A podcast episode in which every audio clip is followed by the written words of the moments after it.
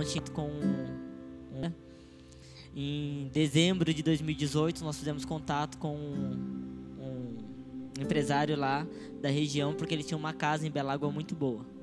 E quando eu vi a casa, eu falei assim: "Meu, eu preciso morar nessa casa", porque eu sabia a realidade da cidade e não tinha nada que pudesse nos servir, né, como família.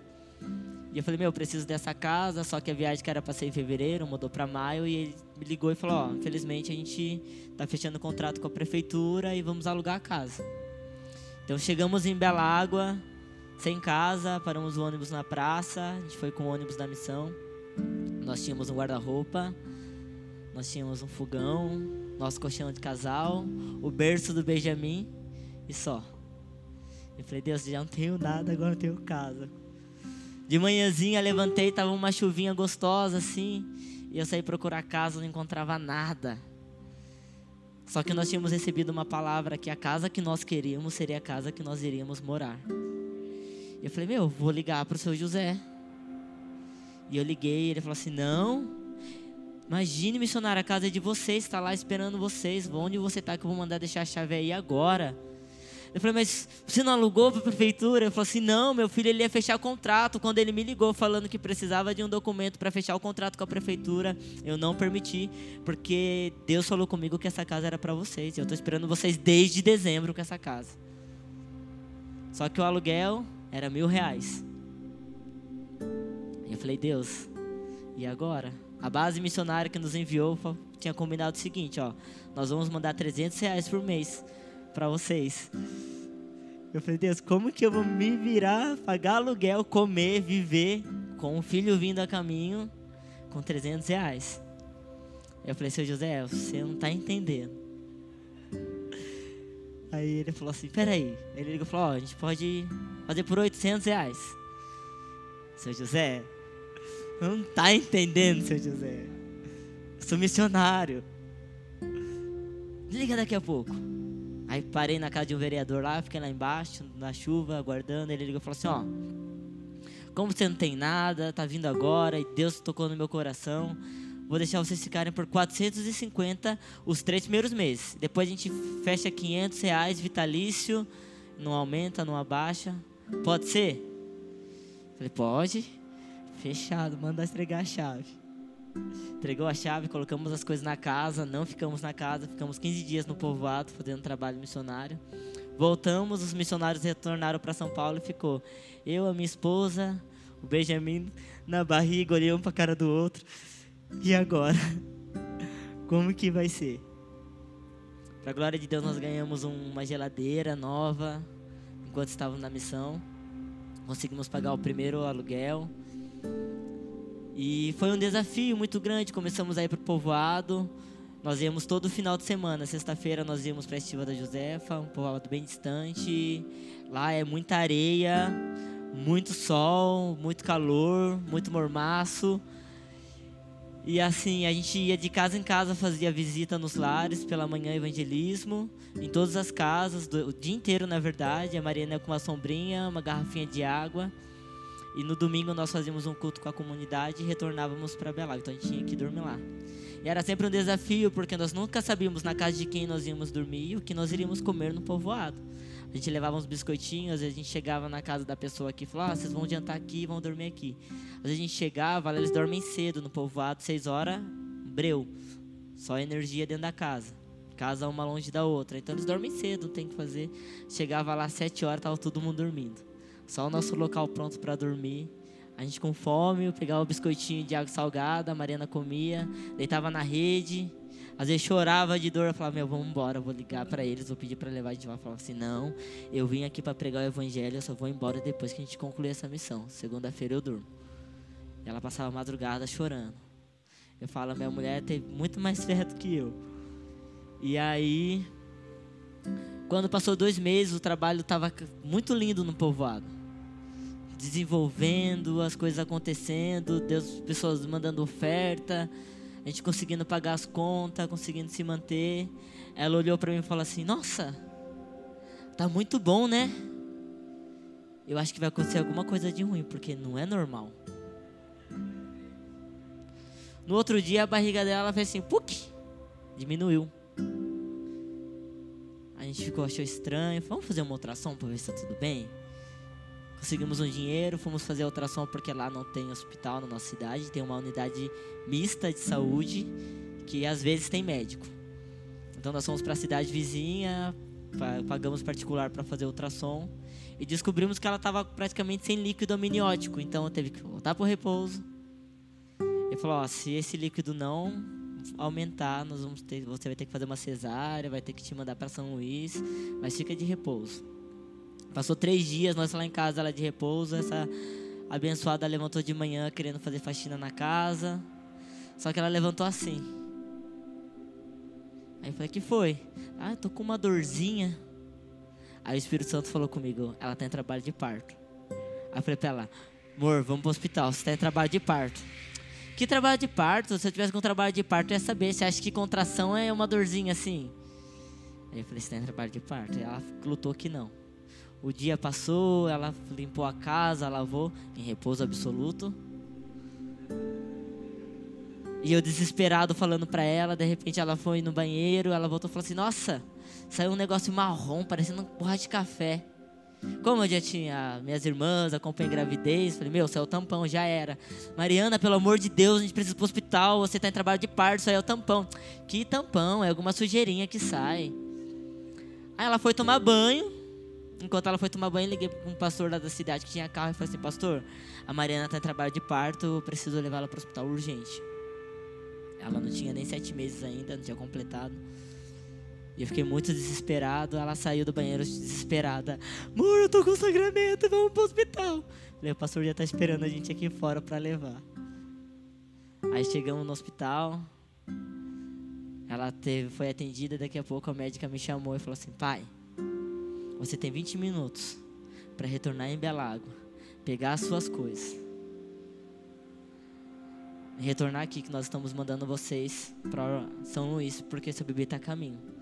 Ela já está com 5 centímetros de dilatação. Seu bebê não tem 7 meses ainda, e se ele nascer aqui, ele não vai sobreviver porque nós não temos suporte. O único local com UTI neonatal é em São Luís, então vocês precisam ir para lá agora. Eu saí tordoado, o pastor me levou de volta, eu não sabia que pegar de roupa, porque eu precisava pegar roupa para mim, para ela, para o bebê.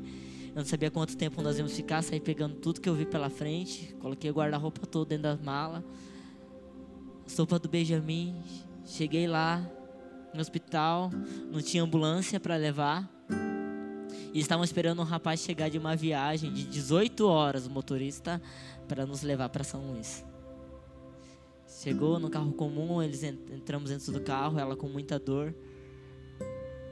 De noite, 11 horas da noite, falei: Deus, como que vai ser? Eu não tenho dinheiro, onde que eu vou ficar em São Luís? E aí eu entrei, a única coisa que eu lembrava era daquele baterista que tinha dado aquela palavra, eu ainda estou no controle. Eu falei, Deus, o Senhor está no controle. O motorista entrou, nós entramos, a enfermeira que foi acompanhando sentou na frente.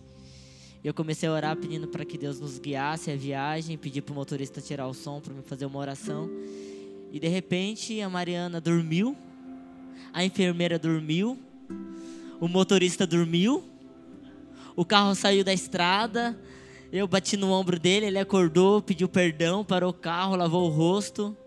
E foi uma viagem de seis horas até São Luís, parando o carro toda hora, acordando o motorista, porque todo mundo dormiu no carro, só eu não conseguia dormir, meu Deus do céu. Ele lavava o rosto, jogava uma água e seguia. Chegamos em São Luís, deixaram a gente lá, Mariana foi internada. Eu não tinha para onde ir, com um monte de mala na recepção. Passei a primeira semana dormindo na, na cadeira da recepção, uma cadeira igual a essa, abençoada. Tinha um ar-condicionado do Satanás, que era muito grande. Eu nunca tinha visto um ar-condicionado grande assim. E à noite, para que as famílias não ficassem tumultuando ali na recepção, eles colocavam no máximo. Então eu só com roupa de calor, com frio, sem nada ali naquela cadeira, falando: Deus, faz alguma coisa. As roupas? Hã? Não entendi. Ela tá me lembrando de alguma coisa aqui. De repente, consegui ficar com ela no quarto, briguei para conseguir, porque era meu direito. Fiquei com ela e assim foi muito difícil esse processo lá porque nós não conhecíamos nada em São Luís, não tínhamos contato em São Luís. E nesse processo, enquanto nós estávamos lá, a nossa agência missionária simplesmente nos largou. E nós ficamos lá, sem base missionária, sem pastor, sem família, sem ninguém. E aí, falei, Deus, e agora? Em um dos dias a Mariana percebeu que eu não estava bem, brigamos para conseguir um ultrassom. Fizeram ultrassom, mandaram nós novamente fazer outro ultrassom morfológico.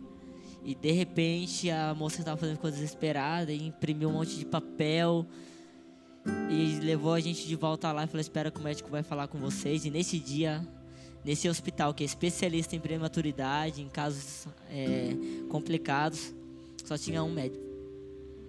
E ele estava fazendo uma cesárea e falando: Espera, vai tomar um banho, pai, porque daqui a pouco vai fechar o horário do chuveiro.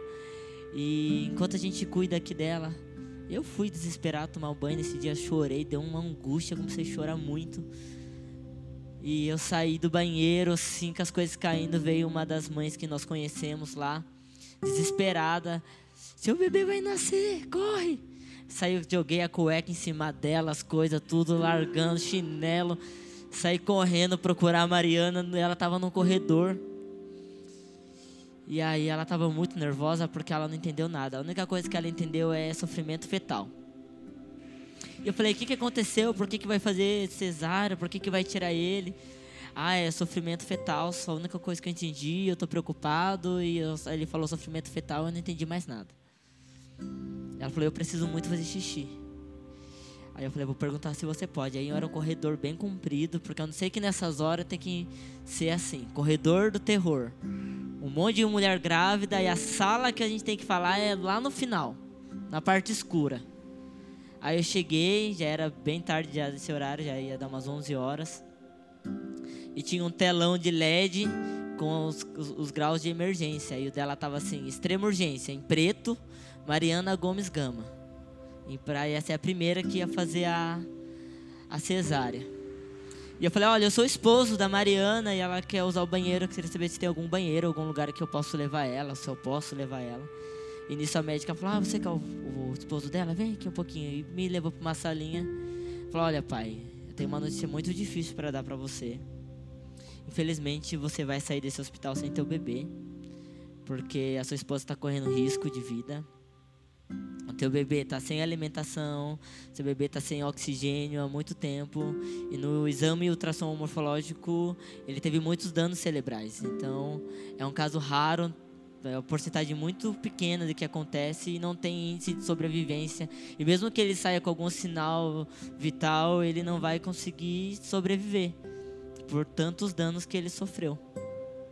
Então a gente precisa urgente fazer a cirurgia para salvar a tua esposa porque ela também está correndo risco de vida. E eu preciso que você volte, você acalme ela e você fale para ela que vai ficar tudo bem. Leve ela no banheiro, não deixe ela ficar nervosa porque o bebê já está encaixado e a gente vai ter que desencaixar para tirar. Por isso que a gente não vai nem falar que vamos fazer um parto, a gente vai fazer uma cirurgia. Aí eu coloquei um sorriso no rosto, voltei e falei assim, amor, tá tudo bem? Levei ela no banheiro, voltei e falei, vamos, vamos cantar? Aí a gente começou a louvar. E a gente louvou uma das músicas que cantou aqui, que é Eu Me Rendo. E eu comecei a passar a mão e a barriga dela tava assim, aquele desespero do Benjamin lá dentro. E ela falava, amor, não tá bem, não tá bem, olha isso. Eu falei, tá tudo bem, amor. Vai ficar tudo bem. Levaram ela para cirurgia, me colocaram numa salinha para trocar de roupa para poder acompanhar. E a médica falou: "Pai, você não pode ver, tá? Não quero que você assista. Fique com ela, a gente vai cobrir para que você não veja porque para não ser mais traumatizante do que já vai ser você sair daqui sem teu filho. A gente não sabe a forma que ele vai sair, como nós vamos tirar ele. Só que eu entrei naquela sala e eu comecei a orar, colocando a roupa, e a presença de Deus invadiu aquele lugar. Já comecei a entrar no Shabanaias e a enfermeira entrou e eu lá orando em línguas e chorando. E ela, pai, já tá pronto. Eu falei, tá bom, eu vou. E eu entrei lá E entrei na sala, tava tocando o louvor do Wilson, que foi uma canção que a gente cantou pro Benjamin na gravidez inteira, que é Oceanos. E aí eu segurei na mão dela, comecei a conversar com ela, só que eu não resisti, comecei a puxar o pano e eu falava para ela: "Meu Deus, eu tô vendo tua barriga, tua gordura tá virada para cima". E ela ria. E aí de repente a médica fez lá o procedimento para desencaixar e tirar o Benjamin, a cabecinha dele caiu para fora e ele deu um grito rouco, mas para mim foi o maior grito que eu ouvi na minha vida. E quando ele gritou, eu comecei a chorar e gritar: Ele está vivo! Ele está vivo! A Maria não entendendo porque eu estava gritando que a criança estava viva. E de repente puxaram ele muito rápido. O cordão estava rompido já dentro da barriga, então não precisou cortar. Estava um pedaço muito pequeno preso nele. E ele estava muito. Ele saiu assim, da cor da parede, preto, preto, preto. E só enrolaram ele num pano e saiu correndo com ele. Aí a médica começou a brigar comigo, porque eu me gritando, ele está vivo, ele está vivo. Meu Deus, alguém tira esse pai daqui, pelo amor de Deus, me arrancaram de lá. A gente ficou no pós-parto. E eu falei, Deus, não tinha notícia do Benjamin. Falei, pai, eu não sei se o filho está vivo, se ele está nesse hospital, porque aqui não tem vaga. Tem 15 crianças aguardando leitos na UTI. Então a gente não sabe onde está teu filho. Eu vou ter que esperar algum responsável vir para falar, porque tiraram ele às pressas e eu não sei. E foi uma madrugada muito difícil, porque sem notícias do Benjamin, a Mariana perguntando, ela acordava assim, por causa dos medicamentos, perguntava dele, eu falava que ele era lindo, que ele era perfeito, mas nem sabia como que ele era direito, não tinha visto, não deu tempo. E de manhã, chega uma enfermeira e falou assim: Olha, pai, você vai ter que deixar sua esposa sozinha, se precisa que você retire suas coisas do quarto onde vocês estavam e vá lá para fora, porque não tem armário para colocar, então você vai ter que ficar lá fora até conseguir um armário. E enquanto você não voltar, a gente não vai poder colocar a tua esposa num quarto. Eu falei, meu Deus, e agora? Eu falei, mas e meu filho? Ela falou, seu filho, a gente não tem notícias do teu filho, não sabe. Eu vou ter que esperar algum responsável para falar. Eu só sou do outro setor, só vim aqui pedir para você retirar suas coisas. E eu saí, comecei a chorar, já fiquei nervoso. Aí veio um senhor na minha frente, perguntou se eu era o esposo dela, da Mariana. Ele falou: Olha, eu consegui um armário para você. E eu tô indo lá ajudar você a pegar suas coisas. Aí eu falei, abracei ele, beijei ele, agradecendo. Falei pra você não deixar sua esposa sozinha, porque vai sair um quarto, vai ser liberado agora. E eu não sabia quem ele era. Fui lá, peguei minhas coisas, levei lá pro armário, voltei. E antes dele saí, eu falei assim, mas você tem notícia do meu filho? Porque eu não sei o que aconteceu, para onde que ele foi. Falou, não, teu bebê tá bem.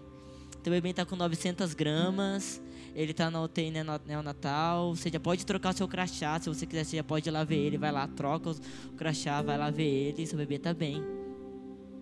E eu voltei,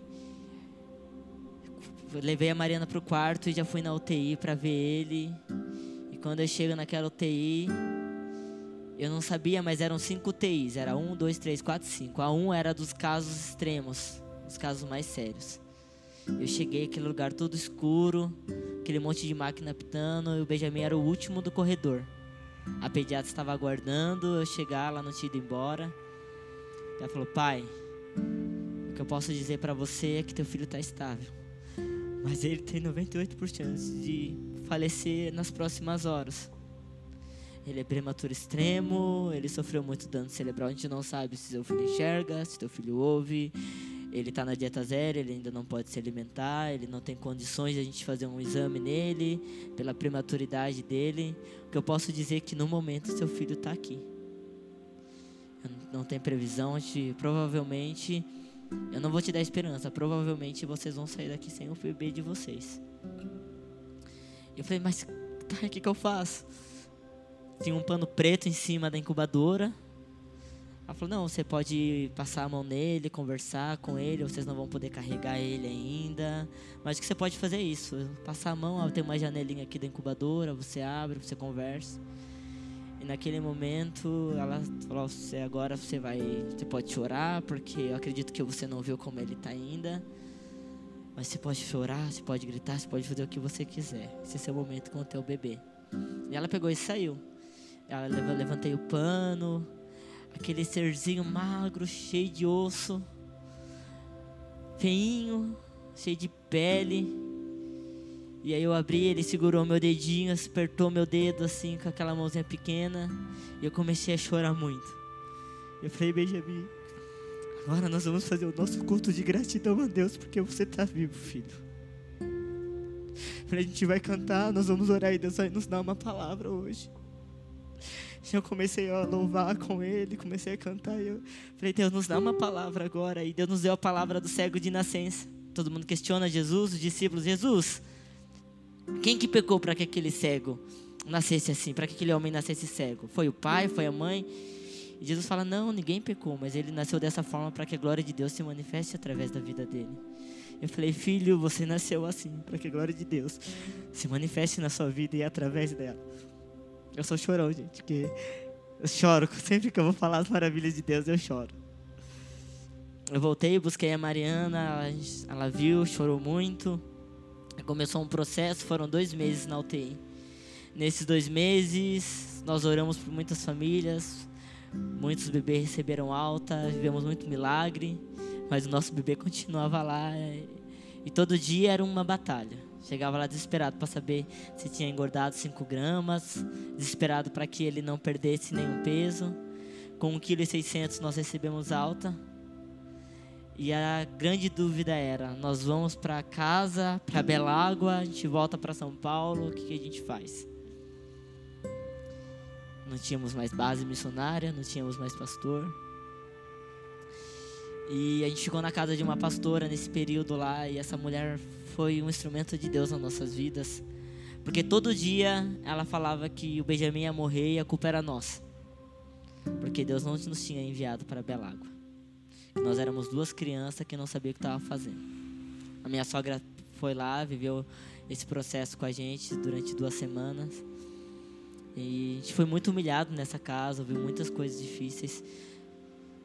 E às vezes a gente questiona Deus, por que, que o Senhor me tirou? E eu gostaria que você abrisse a sua palavra, sua Bíblia, no livro de Timóteo, capítulo 4.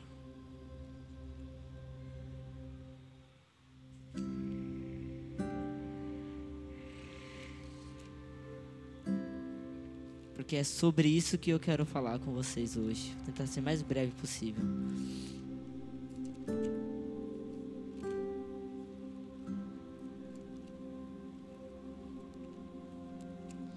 E Timóteo fugiu aqui da minha Bíblia, agora achei, abençoado. 2 Timóteo, capítulo 4. Eu vou ler aqui para adiantar, diz assim: Conjuro-te, pois, diante de Deus e do Senhor Jesus Cristo, que há de julgar os vivos e os mortos com a sua aparição e no seu reino, que pregues a palavras Inches a tempo e fora de tempo. Reprove, repreendas, exorte com toda longanimidade de doutrina.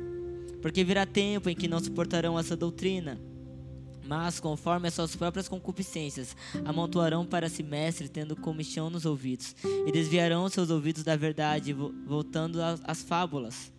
Tu, porém, vigiai em todas as coisas, sofre as aflições, faz a obra de um evangelista, faz plena demonstração do teu ministério. Porque eu já estou pronto, para ser oferecido, e o, meu te o tempo da minha partida já está próximo.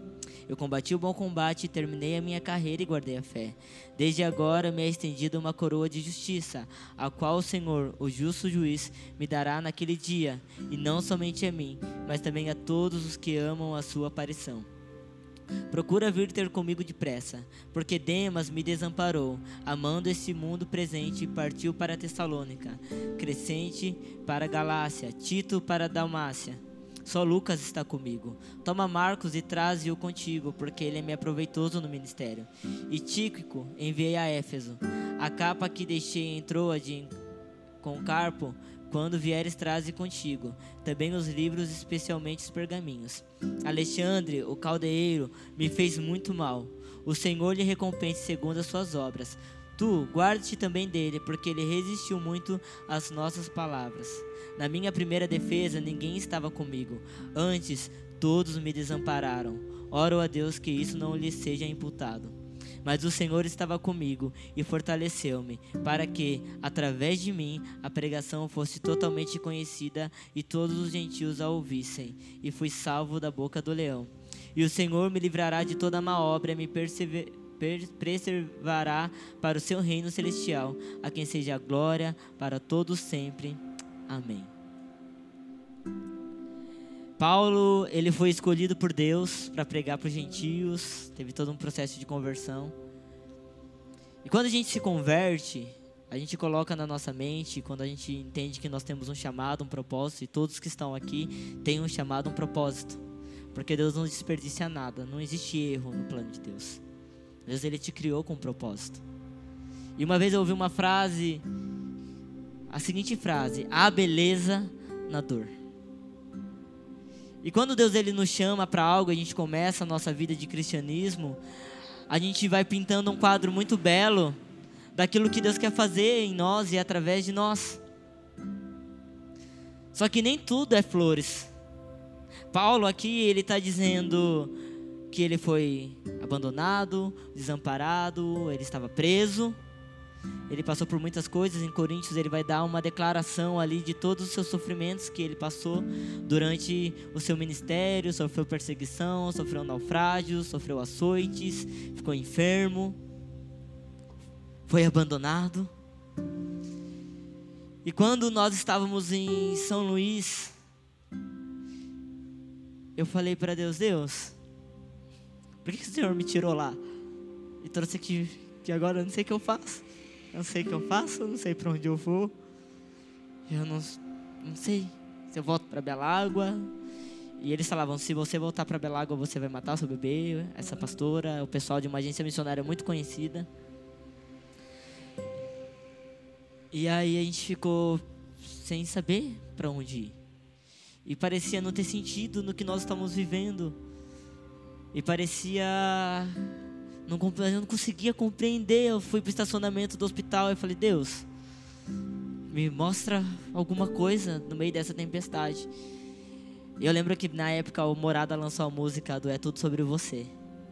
E a gente, normalmente, nos momentos difíceis, a gente culpa tudo, todos, o diabo. Porque falar que Deus está conosco na, na bênção, quando tudo está bem, é fácil falar que Deus está. Mas a nossa dor, o nosso sofrimento também é promovido por Deus. As nossas tempestades também são promovidas por Deus. Se teve um momento na minha vida ministerial, familiar, que eu pude crescer, foi nesse processo mais difícil da minha vida. Que nós vivemos coisas sobrenaturais que eu não tenho tempo de falar sobre isso hoje naquele hospital. E aí nós recebemos uma proposta, essa agência missionária muito conhecida, ela ligou pra gente, eles têm uma base muito grande em São Luís, falou: "Olha, a gente pensou o seguinte: vocês vêm para nossa base, a gente dá um salário para vocês, dá uma casa, um carro para vocês poderem se locomover aqui em São Luís. E vocês ficam aqui." E aparentemente a proposta foi encantadora. Só que aquilo me fez muito mal, eu me senti mal, eu falei assim: "Mas Deus não me mandou para São Luís, Deus me mandou para Belágua." Voltar para Belágua, porque lá é a terra que eu recebi uma palavra. E se tem uma coisa que eu sempre falo para as pessoas, tenha convicção do Deus que você serve. Tenha convicção do propósito de Deus para sua vida. Porque se tem uma coisa que não seja permanecer, acredite, não foi nem a nossa fé, que as pessoas falam que é, nossa, vocês devem ter muita fé. Eu falei, não, gente, é convicção. Eu sei o Deus que eu sirvo. Eu sei a palavra. E todo tempo falava, Deus, eu não sei o que o Senhor está fazendo, mas o Senhor me deu uma palavra e eu vou me mover sobre ela. E nós voltamos para Belágua, sem ninguém, desamparados, sozinhos, com Benjamin. Hoje meu filho está aí com três anos, sem nenhum tipo de sequela, sem nenhum tipo de problema. Fala, anda, corre, quebra tudo. É uma bênção. Pena que ele está dormindo, que ele ia provar para vocês. E ali em Belágua começou, Deus falou, não, vou te dar o projeto. A gente conversou com alguns pastores, né, alguns intercessores, algumas pessoas que nos ajudavam, porque o nosso medo é como que eu vou ficar na missão sem igreja, sem nada, sem cobertura espiritual. E aí as, os pastores falam, não, você não precisa de cobertura. Se for falta de cobertura, nós estamos orando por vocês. Se você tem convicção que Deus mandou vocês aí, amém. Sem dinheiro, sem nada. E eu falei, Deus, como que vai ser? A gente não podia mais pro povoado onde nós tínhamos o trabalho, porque a Mariana precisava cuidar do Benjamin.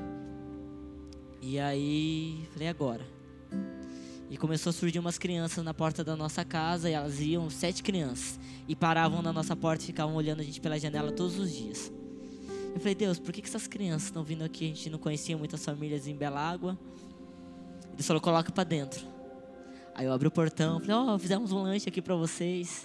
E nisso começou o nosso projeto. Começamos a dar aula de reforço para essas crianças. Na outra semana tinha 14, 20. Quando nós vamos ver, fomos ver, estávamos com 80 crianças na nossa casa. Dando aula de reforço, alfabetização, cuidando. E foi muito difícil porque sem recurso, sem dinheiro.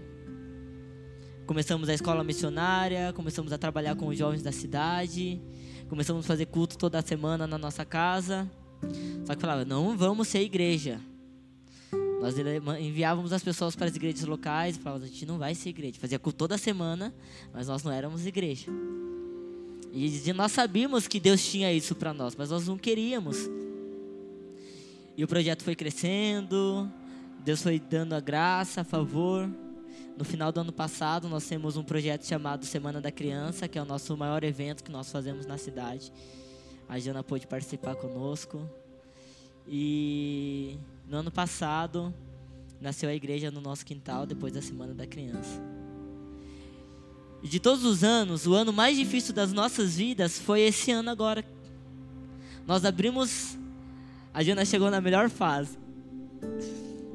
Nós abrimos a igreja, os nossos mantenedores começaram a nos ligar de uma forma sincronizada, parecia que tinha sido combinado. Falou, ó, nós não vamos mais ajudar vocês. Eu falei, tá bom. E aí só ficou a minha sogra como mantenedora e a minha mãe. E assim, só que o que elas enviam Vamos pagar o nosso aluguel. E eu falei assim, amém. Deus está no controle. Minha esposa fazendo faculdade. Aí a Jana chegou. Aí botamos um outro jovem para morar junto com a gente lá em casa. Ele agora tem mais boca. Nós juntamos o projeto A Missão Cactus com o Geração Santa, porque eles tinham espaço. Então nós, era nosso desejo poder proporcionar para nossas crianças algo melhor, de qualidade, que elas pudessem estudar poder sentar numa carteira, poder estar num ambiente né, apropriado para uma criança. E aí os gastos triplicaram, né? Porque nós tínhamos 80, juntou com Geração Santa, mais de cento e poucas crianças, quase 200 crianças, toda semana, para dar lanche, para cuidar. Né? A igreja em Belágua, alugamos um salão pela fé, porque lá em Belágua as pessoas não têm emprego, vivem de Bolsa Família, então dificilmente vocês vão ver a gente falando de dízimos e oferta. A gente só fala, oh, agora é o momento de dízimo e oferta. A gente ensina. A gente não pede porque muitas famílias se sentem constrangidas por não ter condições de abençoar. Então a gente ensina nos cultos de estudo sobre dízimos e oferta, mas no culto a gente não fala sobre, para não constranger. E a gente começou. O que entra não paga o aluguel da igreja. Eu falei, Deus, como que vai ser agora? Com um projeto maior, com uma igreja, com missionários em casa, morando. E aí Deus começou de uma forma sobrenatural a enviar pessoas assim de forma esporádicas para nos ajudar que a gente nem esperava. E teve um dia que eu estava muito mal, muito desesperado. Falei, Deus, é o último pedaço de frango. Eu falei para a Mari, para a Gia, falei, eu vou lá na igreja, já venho, vou orar. E nesse dia a única coisa que eu queria ouvir era alguém falar assim: Eu tô orando por você. E eu cheguei lá na igreja, deitei no chão assim, e eu não sabia o que orar para Deus. Sabe quando você não sabe o que falar? E, e de repente meu celular parou de tocar música, vibrou porque estava chegando uma mensagem, era uma mensagem do pastor Danilo. E quando eu abri o áudio, ele estava falando: Ó, nós estamos aqui orando por vocês. E eu parei o áudio nessa parte e comecei a chorar muito. Chorei, chorei, chorei, porque era tudo que eu precisava naquele momento. Era só isso. Para mim foi suficiente. E cada oferta que vocês mandaram, vocês não têm noção. do quanto que foi especial para nós, porque eu falo, nós temos um pai. Deus, ele é pai. E esse ano eu descobri que é possível a gente fazer a obra de Deus sem dinheiro, sem recursos, sem pessoas, sem nada. Porque era tudo que nós tínhamos, era nada. E muito desafio. E eu falei, Deus, como que vai ser? Uma igreja cheia de jovens. Nunca tive igreja antes. E eu sei que nós estamos hoje aqui em Belágua, em, em Sorocaba, com uma igreja em Belágua, completou um ano, uma igreja na cidade de Urbano Santos e uma igreja no povoado Marajá. E um projeto em Belágua, e ano que vem, para a glória de Deus, nós vamos dar início ao projeto Missão Cactus na cidade de Urbano Santos com as crianças do bairro São José.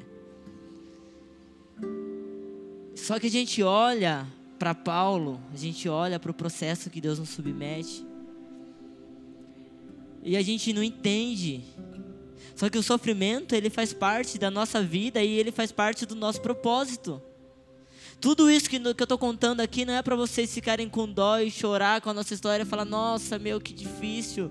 Não, gente, é lindo, porque foi exatamente nesses piores momentos onde nós pudemos contemplar as maravilhas de Deus. A nossa igreja lá se chama Reino em Movimento. E eu sempre digo para os nossos jovens, para os irmãos, falo, gente, a Bíblia vai dizer que os sinais seguirão os que crescem. Só dá para seguir algo que está em movimento. Não dá para seguir nada parado. E a gente vai vivendo a nossa vida cristã de culto. A gente vem, senta, ouve a palavra, vai embora para nossa casa e vai virando uma rotina. A gente se acostuma com isso. E a gente não vê mais nada. Eu comecei a contar ontem no, numa igreja que eu fui do, que eu já fiz parte, inclusive a igreja que eu me converti. Eu fui lá visitá-los, tenho um amor por eles, um carinho muito grande. Eu comecei a contar histórias, estavam assim espantados. Eu falei, gente, mas não era pra gente ficar espantado em ouvir que Deus curou alguém, que Deus fez um milagre, que Deus libertou, que aconteceu algo sobrenatural, porque é isso que a igreja tem que fazer. O evangelho do reino ele vai ser seguido por sinais, prodígios e maravilhas. Então hoje nós fizemos a Semana da Criança, já está aqui de prova esse ano. Foi muito difícil fazer a Semana da Criança e os milagres aconteceram assim, de formas assim, no último minuto, porque Deus ele é Deus, ele faz do jeito que ele quer. E a gente comprou os brinquedos contados, fizemos em três povoados e tudo mais, a mesma história de sempre. E eu tenho brinquedo até hoje para dar lá em casa, porque os brinquedos se multiplicam a comida se multiplicou e sobrou. E a gente fez em um lugar, fizemos em outro lugar e estamos distribuindo. E tem cesta básica até hoje lá na minha casa. Que os meninos estão ligando assim: Pastor, posso dar a cesta básica para tal pessoa? Tal família? Meu irmão, em nome de Jesus, não aguento mais essa cesta básica em casa. Libera. Porque a gente tem vivido o sobrenatural de Deus. Não tem como explicar você comprar 600 brinquedos e entregar mil. Não, não, não tem lógica. Mas Deus, Ele faz. Só que nós precisamos entender que o melhor momento para Deus agir na nossa vida é no momento da dor. Eu sempre ouvi, eu sempre ouvia meu pastor dizendo: crescer dói. E de fato dói, mas a dor ela é necessária nas nossas vidas e nós precisamos passar a beleza na dor. Nós cantamos aqui que Ele transforma, Ele coloca a beleza em cinzas. Ele dá vida a ossos. Ele transforma ossos em soldados. Esse é o Deus que nós servimos. Só que ninguém quer passar pelas cinzas para ver a beleza. Ninguém quer ir para um vale de ossos para depois ver um exército ser levantado. A gente acha que o nosso chamado, a gente vai viver ele e vai ser as mil maravilhas. E acredite, é. Hoje a gente passa por muitas situações difíceis. Mas a minha plena convicção é, meu, esse é o momento perfeito para ver o manifestar da glória de Deus porque eu preciso depender totalmente de Deus. Só que o nosso problema é que a gente não gosta do sofrimento, porque o sofrimento tira o nosso controle das coisas.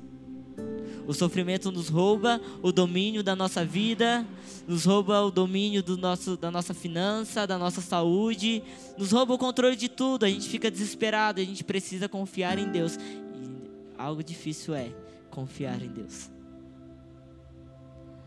Na, pra, na, na, na teoria é lindo o Evangelho. E o pastor Danilo, eu tenho certeza que ele não precisa estar lá em Belágua passando pelo que a gente passa para falar que a obra aqui não é fácil. Estamos em contexto diferente, mas não é fácil, é muito difícil. Só que ao mesmo tempo é muito maravilhoso. Existe beleza no sofrimento e na dor, e nós precisamos começar a entender que nós, como igreja, fomos chamados para sofrer, para perder. Hoje nós falamos de ceia. Jesus ele é o maior exemplo. Eu falei, meu, eu não vou pregar sobre Jesus, porque a gente pensa que por Jesus ser o filho de Deus, ele passou porque ele passou porque ele era filho de Deus. Por isso que eu peguei Paulo, que passou por muitas situações difíceis, mas é o maior apóstolo da história. Não tem ninguém como Paulo. Olha tudo que Paulo viveu. E eu tenho um amigo que ele fala assim: Meu, eu queria estar vivendo o que você vive. Ele vê as fotos, quem vê Instagram, quem vê as, os vídeos. Quem vê close não vê corre. E aí quando eu falo para ele, você quer vir? Vem. Só paga a sua passagem, fica uma semana aqui. Ah, mas é. Como que eu vou dormir aí? Ah. Na rede, no chão. Ah, mas tem Burger King aí? Tem.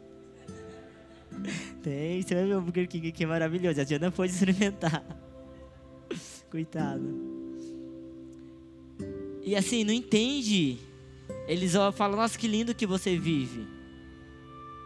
É lindo quando as pessoas falam, nossa, glória a Deus pela sua vida. Nossa, que incrível que você é. Gente, eu não sou nada.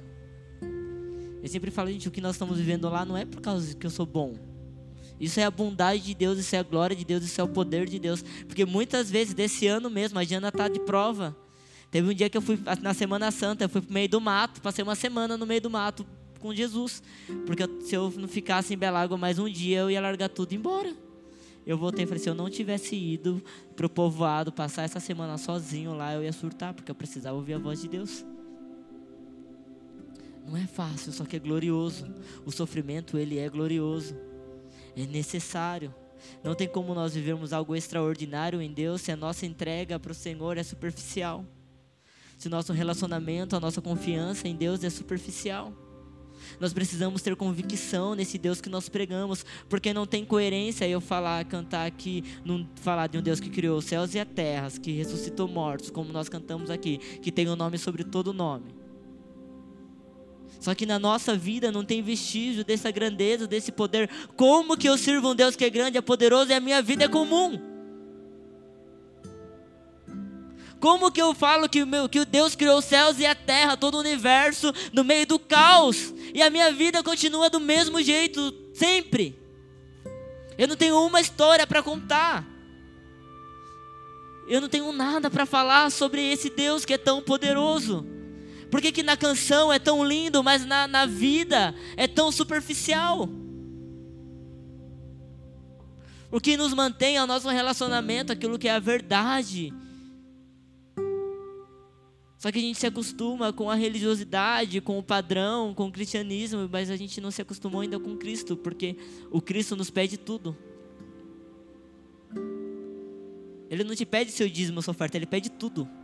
Ele não quer 10%, ele quer 100% do seu dinheiro, do seu coração, da sua vida, do seu trabalho, de tudo. Ele não quer nada, ele é o primeiro e o último.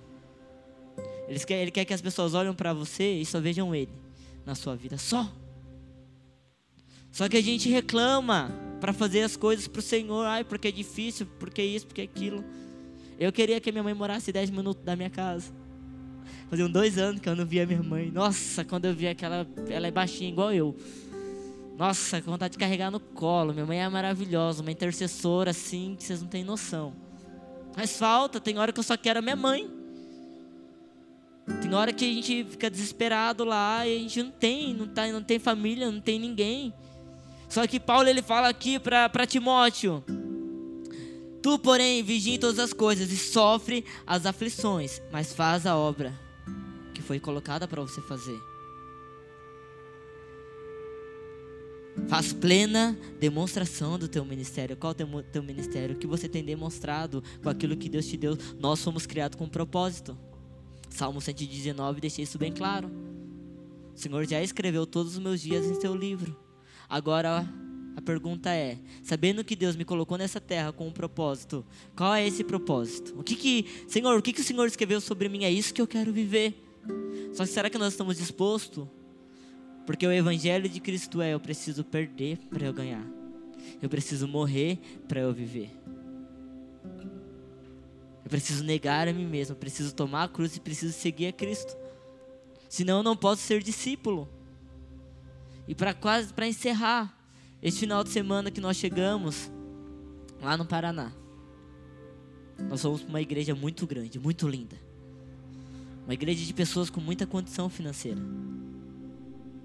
Quando eu cheguei na sexta-feira, eu olhei para aquela igreja, sentei assim lá na última cadeira.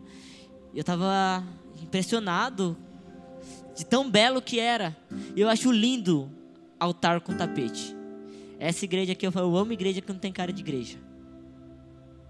Porque tapete a gente tem na casa. Tapete a gente coloca na sala, no quarto. E é isso que é a igreja, é relacionamento. O evangelho é isso. Nós temos um pai. Aqui é a casa do pai. Então eu amo quando eu entro num lugar e eu vejo coisas que numa igreja convencional, numa organização religiosa, melhor dizendo, você não encontra. É tudo e lá, lindo, maravilhoso, uma poltrona, um abajur, aquele ambiente de casa. Eu falei, meu, que igreja incrível. Eu falei, Deus, o que, que eu vou ministrar domingo aqui? Me dá uma palavra. Aí Deus, pá, uma palavra terrível. E eu falei para mim, aí minha, minha esposa olhou para mim e falou assim, Deus está falando com você, né? Aí eu, aí já fiquei todo coisado. Aí eu falei, eu não quero pregar, Deus me dá uma palavra difícil, eu não quero pregar, eu não quero pregar. Deus falou para mim, observe, observe tudo. Eu falei, tá bom. Só tava nós dois na igreja, nós íamos ficar na igreja, né, dormir lá não tinha ninguém da igreja, eu saí olhando tudo, abri todas as gavetas, olhei todos os armários, guarda-roupa, e eles tinham muito de tudo. O armário lá de fantasia, de roupa de dança, tinha tudo, coisa para brincar com criança, pintura facial, meu, tinha tudo. E no sábado nós iríamos fazer um trabalho com crianças. E quando nós chegamos no trabalho, primeiro que os irmãos chegaram lá para preparar as coisas, eu nunca vi um povo tão desonroso quanto aquele povo com a pastora. Eu fiquei assim angustiado a, hora, a forma que eles falavam, ela falou assim para um lá: Olha, eu preciso que você vai buscar um pão em tal lugar. Eu falei assim: Eu não vou. Mas eu preciso que vai buscar. Ele não estava fazendo nada. Tem carro. Mas eu preciso que, eu preciso que você vá lá. Então vai você. Eu fiquei assim, aquilo doeu em mim. E aí nós fomos fazer o trabalho com as crianças e na minha mente, meu, eles vão usar todas essas coisas que, ele, que eles têm. E foi horrível. Eles tratavam as crianças muito mal, eles não foram fantasiados, fizeram de qualquer jeito, sabe? Tipo, sem amor, não tinha coração, não tinha entrega, não tinha paixão pelo, por, por o que estava fazendo. E o nome era Natal Solidário. No domingo a mesma coisa com as crianças da igreja. Eu fiquei tão inconformado que eu fui lá no, no armário. Falei, pastor, eu vou pegar o que eu encontrar aqui, eu vou me fantasiar, porque é criança, preciso ser lúdico, eu preciso falar a linguagem delas. Coloquei roupa, coloquei na, na, na, na minha esposa, na, a gente se arrumou, fizemos a brincadeira lá com as crianças, tudo. E eu preguei a palavra que o Senhor me entregou. Desci o couro sem dó, depois embora mesmo, no Paraná, eu tô lá no Maranhão mas eu não conseguia compreender que evangelho é esse. Onde está Cristo nisso? Que demonstração do amor de Deus é esse? Aonde está o seu cristianismo no seu dia a dia, nas suas atitudes? Porque a gente vir para a igreja, isso é comum. Ser crente aqui dentro, levantar as mãos, chorar. Meu, hoje eu chorei como fazia tempo que eu não chorava. Eu falei, meu, não vou conseguir pregar, vou só chorar. Que louvor, que presença, chorei, chorei, chorei. Mas isso aqui lá fora não salva a vida de ninguém. As minhas lágrimas aqui, falando que o nome de Jesus é doce, se a minha vida lá fora para as pessoas não for doce, não muda nada. Se falar que Jesus é santo, mas eu não viver em santidade lá fora, não muda nada porque Cristo em nós é a esperança da glória. Eu sou a carta que o mundo vai ler. Romanos vai dizer: o universo está aguardando com impaciência a manifestação dos filhos de Deus. Isso é a manifestação dos filhos de Deus. Naquele dia eu chorei muito. Eu falei: meu, eu preciso voltar para Belago, preciso abraçar minha igreja, meus jovens, porque nós estamos aqui. A nossa igreja em Belago, a gente deixou cinco jovens cuidando, de 17 a 19 anos Estão pregando, fazendo louvor, fazendo palavra, fazendo visita, cuidando, isso aí a gente está precisando se preocupar com nada. Eu mando mensagem para saber da igreja, eles falam assim, pastor, pelo amor de Deus, cuida da tua vida aí. Você está de férias. Teve uma Sabrina, ela me xingou. Ela falou, vou te bloquear.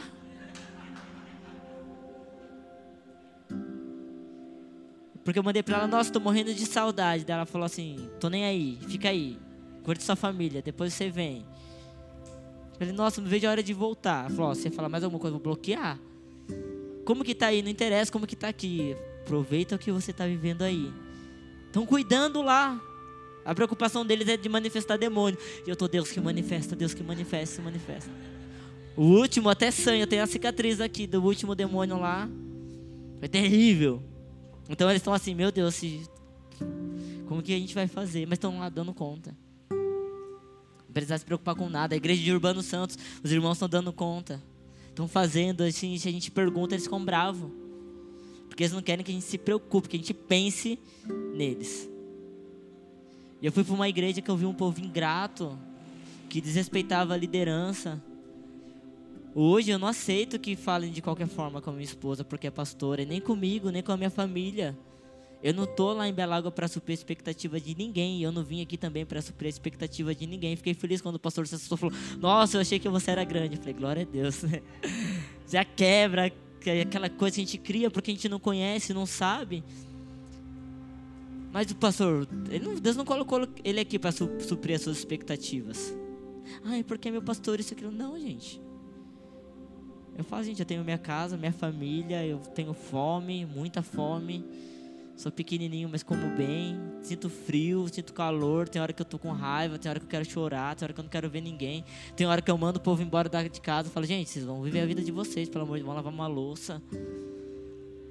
Ah, mas é que você é o pastor. Eu falei, não interessa, sou teu pastor, não sou teu pai. Não sou, a Jana tá de prova. Tinha um dia que falava assim, não. Tem que vocês precisam entender que eu não fui colocado nessa terra para suprir as expectativas das pessoas. Eu fui colocado nessa terra para suprir as expectativas do meu pai que me colocou aqui. Só que a gente se preocupa tanto em suprir a expectativa dos outros esquece: será que eu estou cumprindo o propósito que o Senhor me, me colocou nessa terra? Porque é desesperador pensar que os dias estão passando e que se eu não morrer daqui 50 anos, se eu falei para Deus, Deus, eu quero morrer velho, se eu tiver um velho sarado em condições físicas de continuar vivendo bem. Se eu for viver um velho na dependência dos outros, me leva antes. Porque eu quero fazer sua obra enquanto eu estiver com vigor. Só que é triste saber que, pô, minha vida vai acabar e daqui a uns dias, fato é, eu vou me encontrar com o Senhor. E eu vou falar o que para Ele? Ai, Deus, eu fui embora para São Paulo, voltei com meu filho porque o Senhor mandou a gente para Belágua, mas ele nasceu prematuro. A gente passou por problemas, por dificuldades, por necessidades. Deus, ele me deu uma palavra, não me deu uma condição. Deus, se ele te deu, ele nos dá um propósito, ele não te dá uma condição.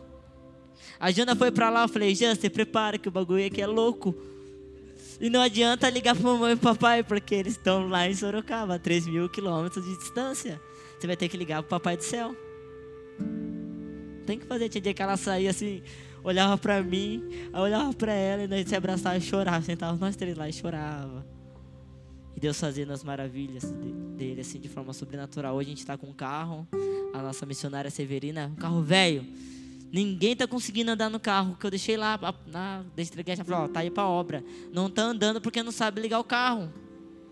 Falei, pois é, quem não tem as manhas não entra não. A missionária. Só que Deus tinha dado uma palavra. No dia que a palavra se cumpriu, essa aqui ficava igual uma doida, correndo de um lado para o outro dentro da minha casa, gritando. É! Por ver a fidelidade de Deus. Mas só vive algo extraordinário com Deus quem se entrega de forma extraordinária. Mas não é se entregar só aqui na adoração. Meu, seja extravagante na sua adoração, chore, pule, fale em línguas. Eu faço isso. Lá na, na igreja, até no chão eu deito. Tiro o sapato, fico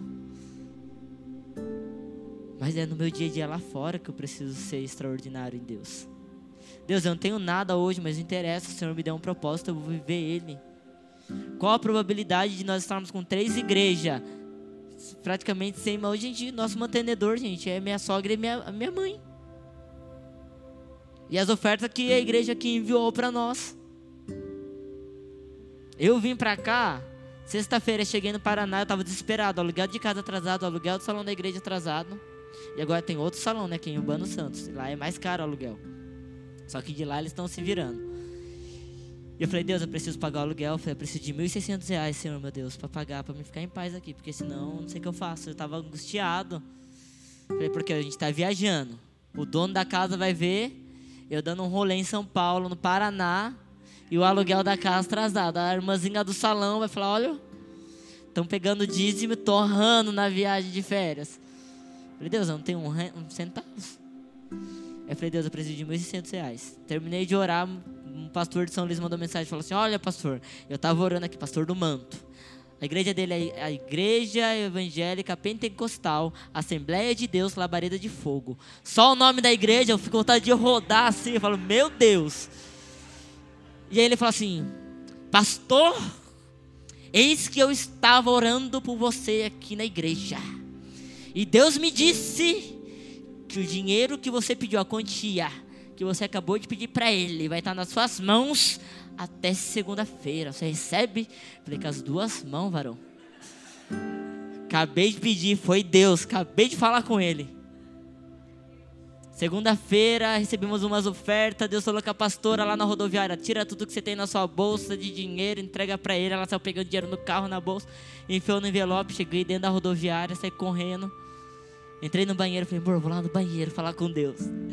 Você vai levar envelope? Eu falei, porque é exatamente sobre isso. Contei. 16 notas de 100. 1.600 reais, certinho. Falei, poxa vida, se eu soubesse que Deus ia ser tão rápido, tão fiel assim, tinha pedido um pouquinho mais, né? Isso é a fidelidade de Deus. Sexta-feira eu falei, Deus, eu não vou ficar preocupado, agora tá nas tuas mãos, preciso desse dinheiro. Aí ele já falou que ia fazer, eu falei, pronto, nem aí. Ai, amor, como que nós vamos pagar o aluguel? Eu falei, não sei, até segunda-feira Deus vai dar os pulos dele. Ele falou, eu pedi, ele falou, tô de acordo, então pronto. Mas a gente precisa viver sobrenatural com Deus. Eu estava aqui com um desejo profundo no meu coração. A irmã que orou por mim ali veio me entregar uma palavra. Pronto, com aquilo que estava no meu coração. Deus, Ele é Pai. Mas a gente precisa confiar nisso. Fala que a gente confia toda hora. Não, tem hora que a gente fica desesperado. Só que daí a gente dá uns tapas na cara e fala: Meu, Poxa vida, meu, você prega de um Deus que é tão poderoso. Então a gente precisa viver isso como igreja, a gente precisa entender que há beleza no nosso sofrimento, há beleza na nossa dor e que Deus ele pode sim pegar aquilo que é a pior coisa das nossas vidas e transformar em algo lindo. Esse ano foi o pior ano das nossas vidas e eu fico, eu não consigo expressar minha gratidão a Deus quando eu vejo o que está acontecendo em Belágua. Falo, meu, isso é o poder e a mão de Deus. Lá. Porque não tem explicação. Não tem explicação. Como é que a gente. Ah, como é que você faz? Você é o, você é o pastor das, das três igrejas? Eu falei, é, e eles estavam zoando comigo que você colocou pastor sênior.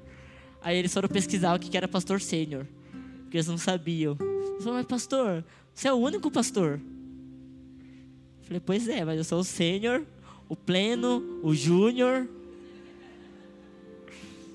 De manhã nós só escuta em Belágua, à noite nós corre fazer o culto em Urbano Santos.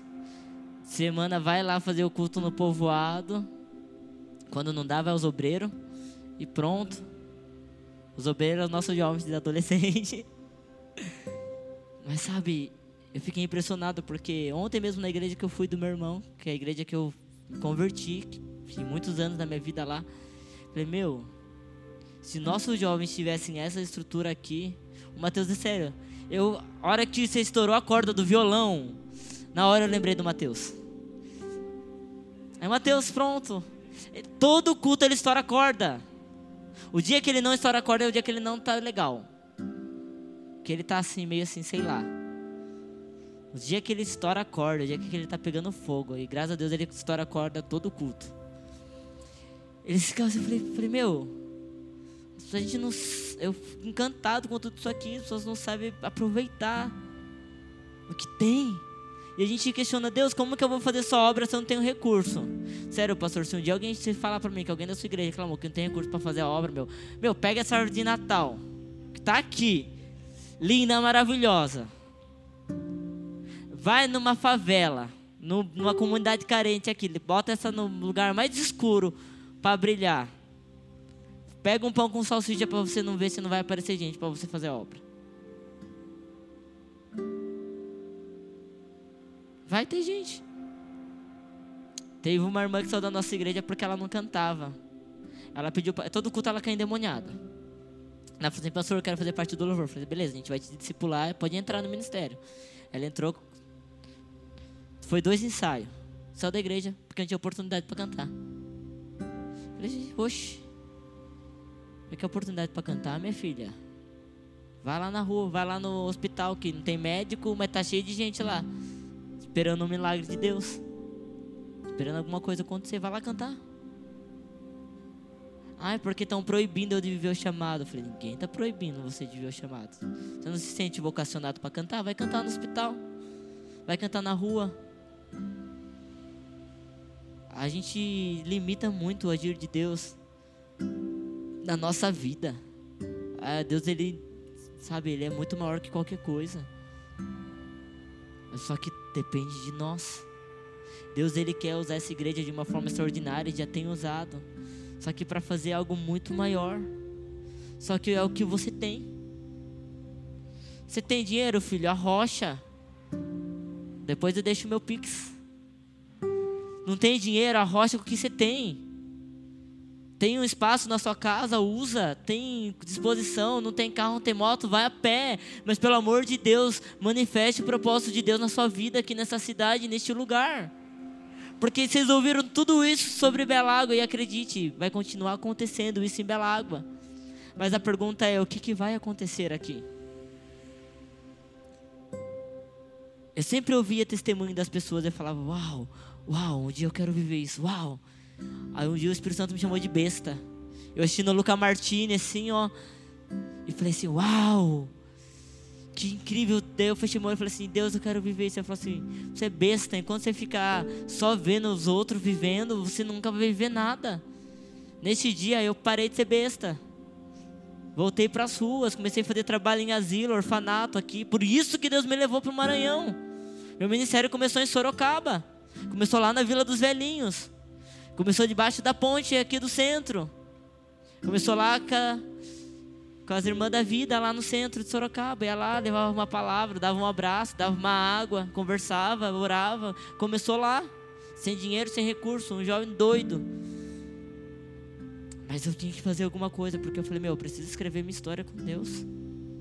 Vou ficar Ninguém foi chamado para ser membro de igreja, para ser membro de banco, gente. Alguma coisa você tem um propósito, seja no seu trabalho, seja na sua escola, seja na faculdade, seja na tua rua. Deus tem um propósito para você. Tem gente que um Uber falou que ele está 14 anos evangélico na igreja e ele não pegou nenhum ministério porque ele não sente que é o tempo ainda. Ele perguntou para mim: "Você como pastor, o que que você acha?" Eu falo: "Acho que está perdendo tempo dentro da igreja." O que, que você se sente vocacionado para fazer? Ah, porque eles falam para eu cantar no louvor. Ah, mas eu não sei se eu vou. Porque o pessoal lá se acha muito. Eu falei, mas e daí? Você vai deixar de cantar por causa do que o, porque o povo se acha? E o teu coração, como que é? Você se sente vocacionado para quê? Você se dá bem com criança? Você se dá bem fazendo o quê? Ele, ah, eu gosto de lavar o banheiro. Eu falei, então pronto, então ministério. Fala para a igreja. Hoje eu vou ser. Agora eu sou o irmão da limpeza da igreja. Eu sou faxineiro. Vou limpar, vou lavar, não se preocupe, é minha responsabilidade. Falei, pronto, assuma. O que você tem que fazer? Ah, eu sou músico, então, meu filho, pelo amor de Deus, pega os instrumentos, faça alguma coisa. Me dou bem com criança, vá para a salinha. Ah, eu me dou bem com jovens, pelo amor de Deus. Ah, é com idoso, eu não dou, dou bem com ninguém.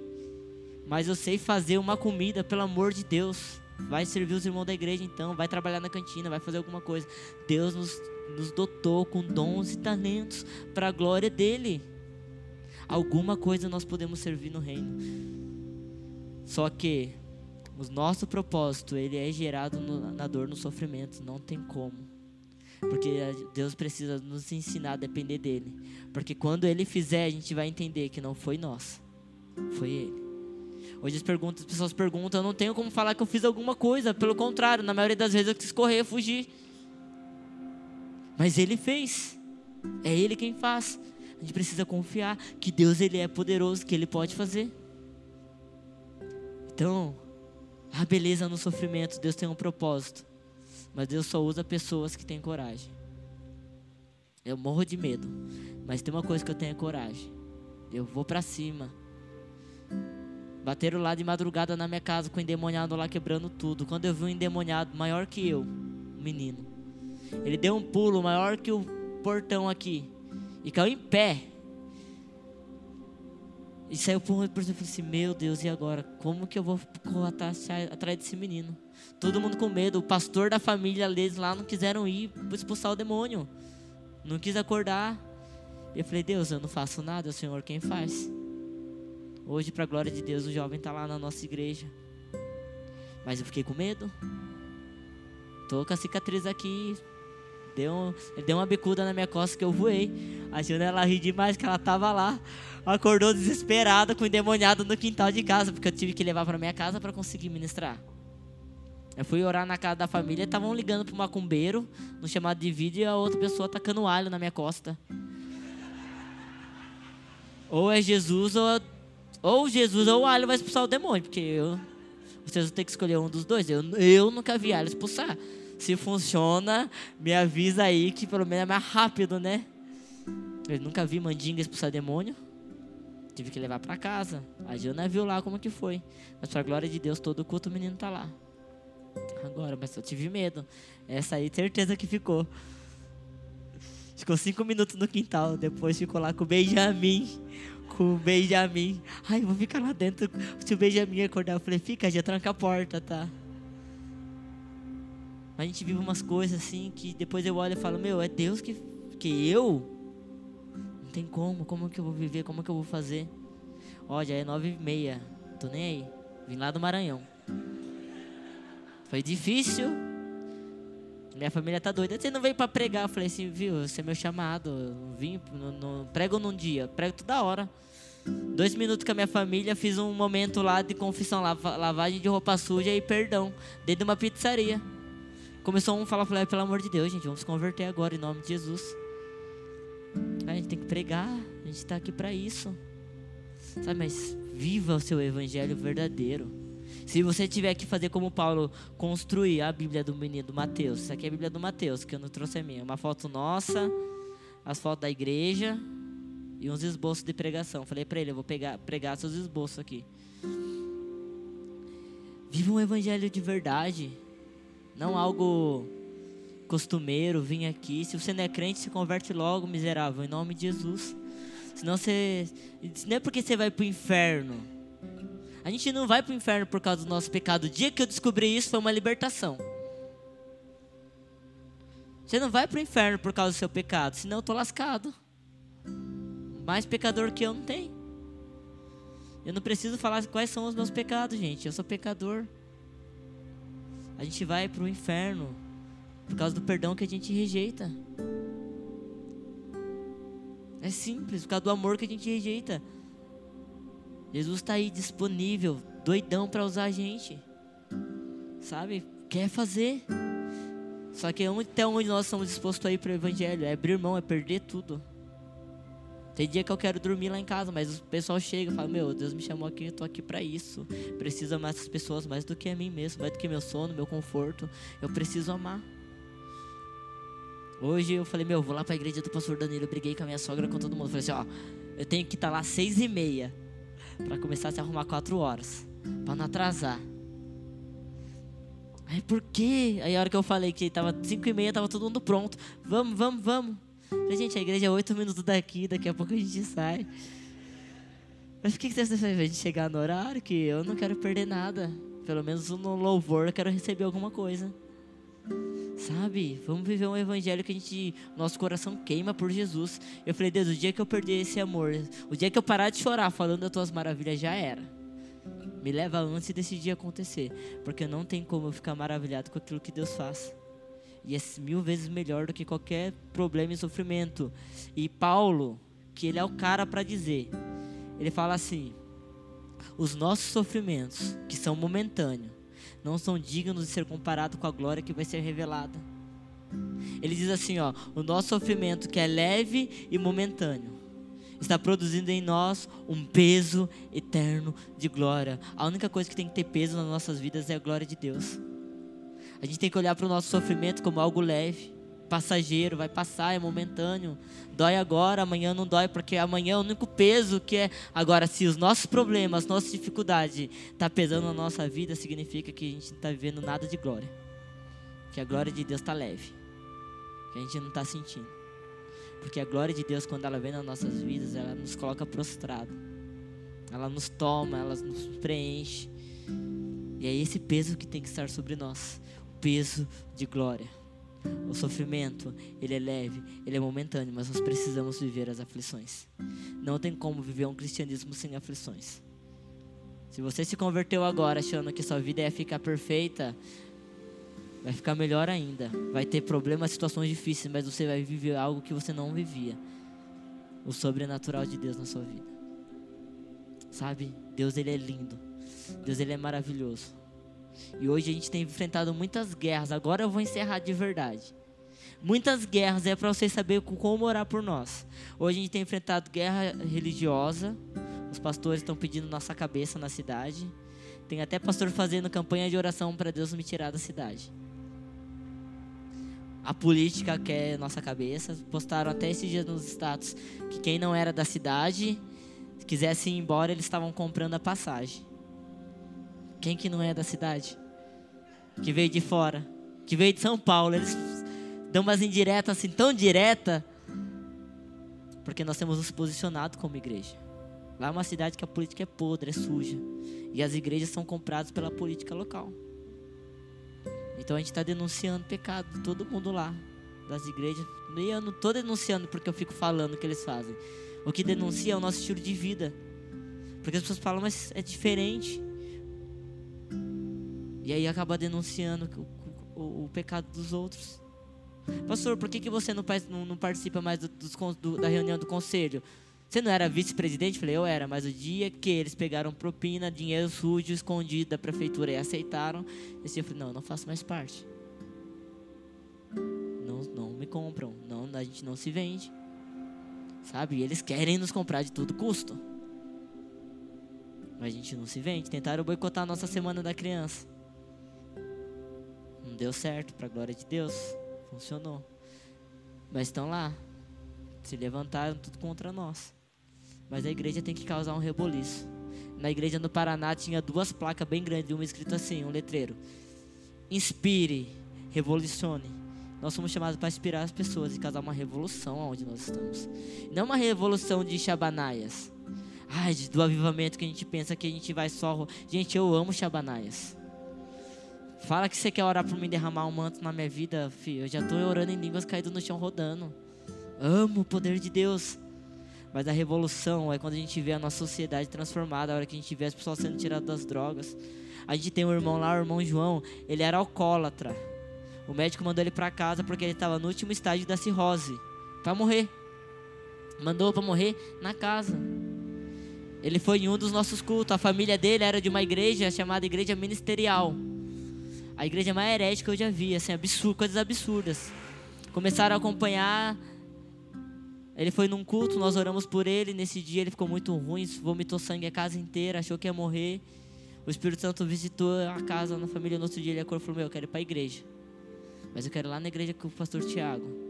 E a gente vai chegar lá e eu vou falar que nós vamos fazer parte da igreja dele. Foi com toda a família. O irmão que era alcoólatra, que tinha cirrose, Hoje ele é o irmão João, nosso sobrepalva toda a obra. Faz tudo. Não sente mais dor. Nunca mais vomitou sangue, nunca mais aconteceu nada. Você olha para ele bonitão, todo forte. Você não diz que aquele homem estava para morrer de cirrose, que o médico mandou para casa para morrer de cirrose. Isso é revolução, isso é evangelho. Agora as pessoas convirem para cá para continuar do mesmo jeito. Isso não é evangelho. Isso é clube. E no Paraná eu me senti num clube. Graças a Deus que a minha experiência aqui foi diferente. Eu falei pro pastor aqui, eu falei, meu, no louvor lá, me botaram pra cantar. Gente, eu não canto, mas o irmão lá me botou pra cantar junto com ele. Aí eu cantei, ministrei o louvor, né? Mas, meu, é povo assim, olhando pra nossa cara. Falei, pô, eu não sou espetáculo pra ninguém. Sabe? Você vinha aqui para ficar cantando, meu, fica na sua casa, vai para outro lugar, tem um monte de lugar mais legal, de verdade. Passei por um monte de Sorocaba, tá cheio de coisa nova, tô parecendo caipira, não conheço nada. Fica assim, ó. Nossa, olha essa ponte que fizeram, uau! Que lá não tem nem ponte. Sabe, mas o evangelho é muito mais do que só vir aqui. Tem que gerar transformação na sua casa, na sua família, em alguma coisa. Tem que gerar transformação. Tem que acontecer alguma coisa. Senão, você só está fazendo parte de um clube, acredite. Sabe o que vai ser o pior? Você chegar diante de Deus, viver sua vida todos os dias aqui e não entrar no céu. Porque Jesus ele deixa bem claro que muitos vão chegar diante dele e falar: Senhor, eu preguei em teu nome, eu curei enfermos, eu expulsei demônios. Mas ele falar: Apartado de mim porque eu não te conheço. Não te conheço. Eu te dei um propósito. E se eu sei o que eu devo fazer e eu não faço, eu estou cometendo pecado. Às vezes nós estamos cuspindo no propósito que Deus nos deu. Pisando, pisoteando, massacrando. E sabe por que, que o evangelho é tão massacrado ali fora pelas pessoas do mundo que não querem vir aqui para dentro? A Bíblia diz assim: quando o sal ele perde o sabor, ele não serve para mais nada, a não ser para ser lançado fora e ser pisado pelos homens. Eu nunca vi um tempo onde a igreja tem sido tão pisada pelos homens por causa do nosso mau comportamento como igreja. A culpa é nossa. As pessoas não querem vir aqui, a culpa é nossa. Eu, tem jovens lá que eram de igreja que o pastor proibia de participar do culto porque usava pulseirinha. Deixa eu ver se tem alguém aqui. Relógio. Mateus, você não vai poder participar dos cultos. Né? Brinco. Só para encerrar de verdade, o último testemunho. Fui trabalhar a parte da religiosidade lá a irmã, essa do irmão João, a esposa dele, o bebezinho nasceu, colocaram a fitinha vermelha para mal olhado, as coisas ruins não atingir a criança. Aí eu falei, meu, ninguém falou para ela ainda. Daí eu com muito carinho, cuidado, fui lá e ensinei, né? Expliquei para ela, tal, ela foi, jogou fora. Aí sentamos lá na casa, ela falou, ai, porque eu não uso brinco não uso essas coisas porque o Espírito Santo me incomoda. Não, quem usa vai ter que prestar conta com Deus. Eu não uso. E ela faz parte da nossa igreja. Olha para mim. Aí eu peguei e falei assim, nossa irmã. Ela falou, é porque o Espírito Santo me incomoda. Eu falei, sério, o Espírito Santo te incomoda para tirar algo que nem tá na Bíblia, mas a pulseira da macumba que você botou no teu neto, ele não te incomodou? Ela ficou assustada porque eu falei na lata. Falei, que Espírito Santo estranho, né? Ele te confronta para algo que nem é bíblico e para aquilo que é bíblico, que fere a palavra, não te incomoda. Então eu falei, a gente precisa repensar, né? Aí ela ficou assim, no culto à noite tava ela lá com os brincão, sempre teve vontade de usar. Mas a religiosidade impedia. Naquele dia ela se viu livre porque ela viu que, meu, aquilo não ia levar ela o céu. Não mudava nada na vida dela. Mas a religiosidade dela estava levando ela para o inferno e ela nem tinha um. A gente precisa parar com isso. Sabe, começar a ser crente, ser humano, amar as pessoas de fato, de verdade. Parar que assim, ah, eu não gosto, não tem que gostar, tem que amar. E amar é decisão. Não é sentimento, eu decido fazer. Então vamos ser igreja em nome de Jesus.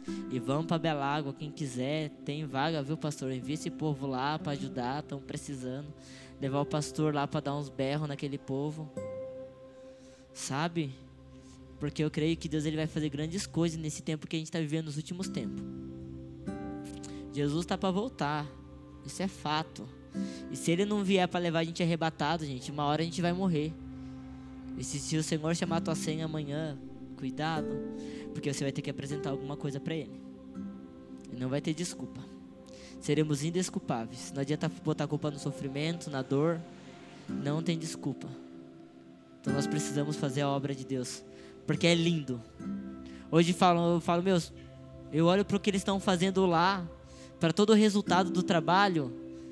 Meu, vale muito a pena. Isso é obra de Deus, isso é o Evangelho de Deus. É quando Ele tira todas as nossas expectativas, todos os nossos recursos, tudo que nós temos e somos, e Ele faz. E está acontecendo. Teve um que falou assim: Vai, pastor, como que a gente vai fazer sem você aqui? Eu falei: Não, está repreendido. Você não tem que se preocupar como você vai fazer assim aqui. Você tem que se preocupar. Será que o que eu estou fazendo, Jesus está aqui?